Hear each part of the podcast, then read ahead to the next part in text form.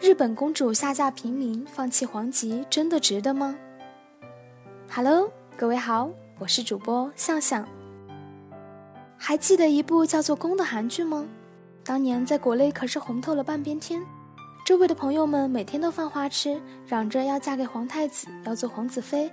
那个时候，姑娘们因为这样美丽的爱情而梦想着嫁入皇室。现在，日本的公主因为爱情即将要下嫁平民，放弃皇籍。在中国，“皇族”这个词听起来有些不可思议，毕竟大清早已亡了。但在日本，由于特殊的国情，目前仍然保留着皇室，一代一代的已经传承有上千年之久。公主贞子是日本天皇次子秋小宫文仁亲王与继子王妃的长女。就在前不久，这位天皇贵胄宣布与大学同学小室圭订婚，婚礼定于明年秋天举行。在两人正式结婚之后，贞子将会搬出秋小宫邸，作为普通人小室贞子，开始自己的新生活。看到这里，可能有许多人和一姐一样特别惋惜。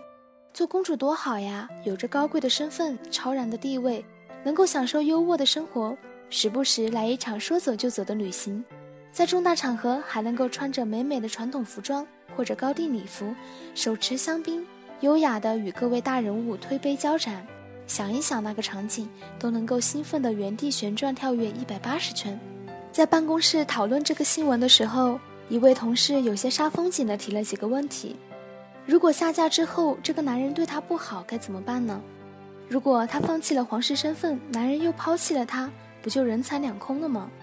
男人可能会背叛她，但皇室的地位永远不会。为了一个男人放弃自己的身份，真的值得吗？不知道贞子公主有没有想过这些问题，但我的很多委托人确实有过这些问题。当然不是皇室的版本，而是我远离了家人，放弃工作，到他在的地方发展，值得吗？我放弃了一个高富帅，跟着他打拼，值得吗？我为了他放弃国外读研的机会，留在国内，值得吗？在做这些决定的时候，一姐相信各位有过挣扎，也有过犹豫。你可能在内心中默默地衡量着、盘算着，工作、身份、学业与他相比，到底哪一边更重要？他到底值不值得我付出这么多？错过这个人之后，我还能够遇见下一个吗？你有理由犹豫，也有理由慎重，因为这个看似云淡风轻的决定，可能会影响到你的一生。看到这里，如果你的脑海中出现了“牺牲”两个字，那么就请放弃吧，因为即使你选择了他，也会产生一种委屈感。认为这桩买卖你是吃亏了的，这意味着什么呢？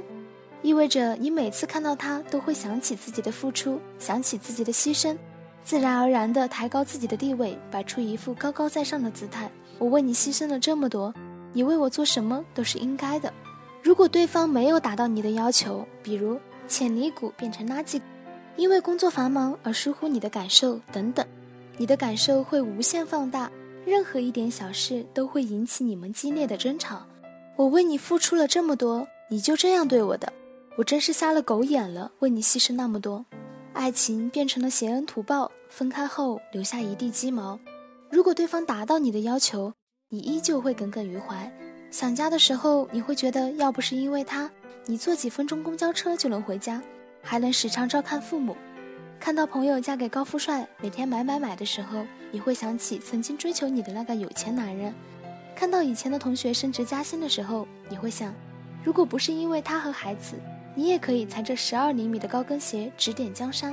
人比人气死人，即使他对你不错，生活也和美，你依旧觉得自己牺牲了很多，简直亏大了。你觉得自己牺牲了，你的一言一行都会散发出牺牲的气息。你希望对方认同你的牺牲，对你表示感激。刚开始的时候，对方肯定会有一些小感动，但时间长了，也就不愿意背负了。都是成年人，选择是你自己做出来的，为什么会变成我欠你的呢？你为我付出了那么多，我还不是一样的付出了很多。两个人都有小情绪，这样的感情能幸福才奇了怪了。在经济学上有一个概念叫做机会成本。只在面临多方案择一决策时，被舍弃的选项中最高价值者是本次决策的机会成本。在人生的一条岔路口，我们都会付出一些机会成本。在填报大学志愿的时候，你填报的是这所大学，放弃了那所大学；在找工作的时候，你选择的是这份工作，放弃了那份工作；在购物的时候，你买了这件衣服，放弃了那件衣服。但一姐很少听到有人真情实感的抱怨在这些事情上付出的机会成本很高，不值得。最多不经意的调侃两句，因为我们都知道这些决定是自己做出来的。学校、工作、衣服，可不会承担自己的机会成本，谁也怨不得，只能怨自己。而在感情上，对方是一个活生生的人，这下不得了，丢失的机会成本一定得算在他身上。这就是这类感情问题的源头。类似的问题掰扯起来也很复杂，但解决起来却不难，只需要做到把事情看作自己的选择。而不是自己的牺牲，也就是说，在选择阶段，你可以犹豫，可以衡量，究竟选事业还是选择他，究竟是选这个人还是选另一个人等等。但是在做出选择之后，请尊重自己的选择，无论过得好还是不好，都别把观念强加在对方身上。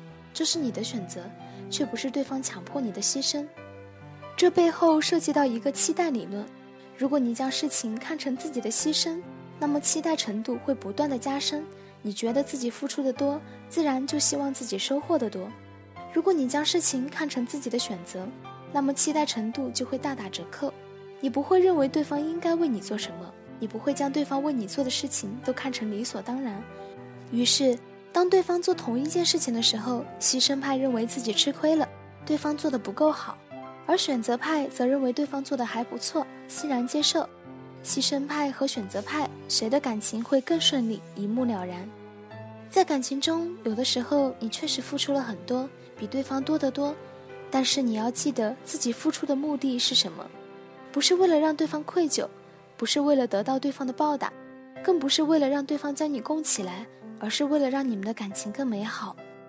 如果你所谓的牺牲感在你们之间不停的伤害着彼此的感情，让你们越走越远。那这所谓的牺牲又有什么意义呢？